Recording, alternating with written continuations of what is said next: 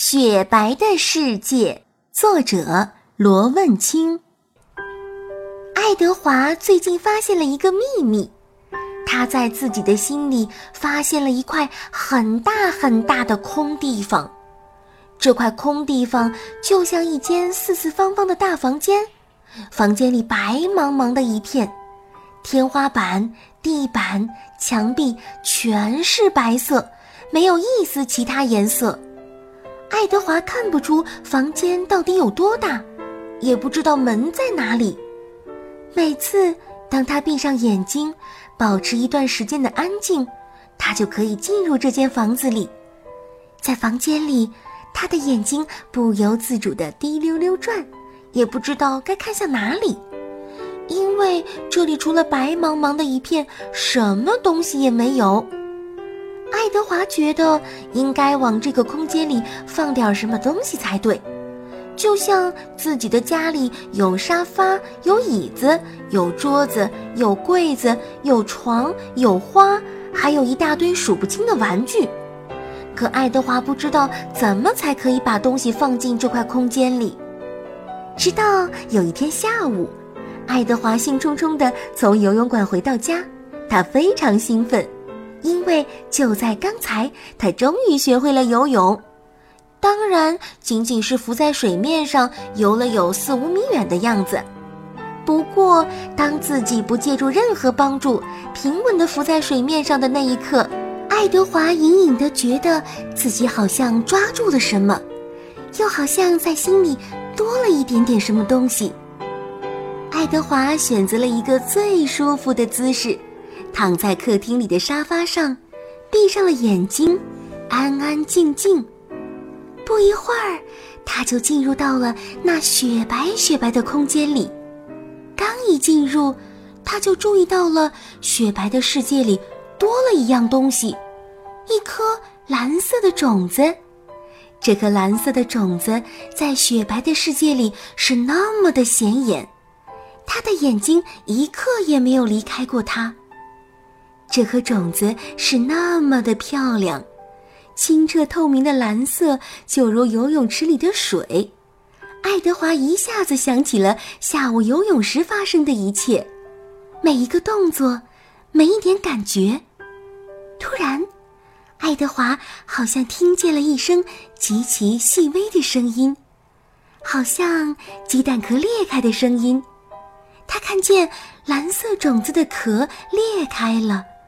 它长出了根，根迅速扎进了雪白的地板里，然后就发了芽，长出两片散发出蓝色辉光的叶子。爱德华突然觉得对游泳充满了信心。从那天起，爱德华发现，只要自己的游泳技术提高一些，心里的那颗蓝色的小苗就会长大一些。现在已经长成了一棵蓝色的小树苗，这让爱德华特别开心。有一天，当爱德华进入到雪白空间时，他又有了新的发现：一颗新的绿色种子出现了。在爱德华目光的注视下，种子开始生根发芽。这一次有点不一样，种子一会儿就长成了一根小树苗。树枝上长了不少的叶子，每一片树叶都青翠欲滴。爱德华轻轻地抚摸每一片树叶，他惊奇地发现每一片树叶上都有一个字，这些字他居然都认识。他数了一下，九片树叶，九个字。爱德华想起昨天晚上和爸爸一起玩的识字游戏，好像也是这九个字。当爱德华第二天晚上再次进入内心深处的雪白世界的时候，一个问题难住了他。现在有两棵小树苗，他必须做出选择：是先照顾蓝色的小树苗呢，还是先照顾绿色的小树苗呢？他想了半天，最后决定先照顾绿色的小树苗，因为他在照顾蓝色树苗的时候就发现了一个规律。新长出来的树叶很脆弱，如果不及时用心照顾，就会慢慢枯萎，甚至会彻底消失。而已经彻底成熟的树叶，即使很长一段时间没有照顾，也不会有什么问题。新的绿色树苗在爱德华精心的照顾下，长得郁郁葱葱，每一片树叶都发出像绿宝石一样的光芒。当然了，爱德华不会忘记时不时的照顾一下蓝色的树苗。两棵树苗越长越高，越长越大。一段时间过去了，爱德华又发现了一个秘密：只要他游泳的次数多，蓝色的树苗就长得好；只要认字认得多，绿色的树苗就会长更多的树叶。而且每次他去雪白世界里照顾这两棵树的时候，它们的树叶就会发出更绚丽的光彩。有一天，爱德华第一次给爸爸讲了一个完全属于自己的故事，一个发生在自己和小朋友间的故事。虽然很短，但爸爸觉得很好听。结果发生了一件不可思议的事情。当爱德华再次进入雪白世界的时候，他发现绿色的那棵小树上居然开出了一朵金黄色的花朵。爱德华兴奋地在雪白的地板上翻了好几个跟斗。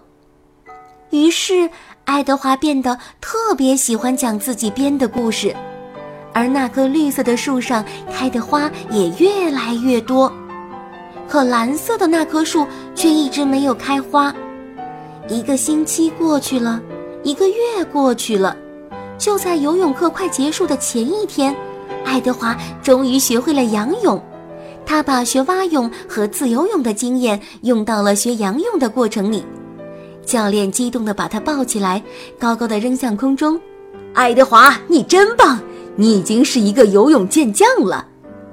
就在那天晚上，爱德华发现蓝色的那棵树也开出了一朵花。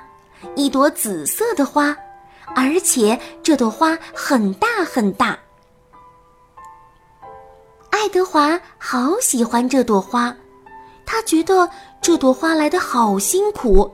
他决定再讲一个故事，讲自己学习游泳的故事。他要把自己学到的东西和大家分享。他认真的准备了好几天，在周末的晚上。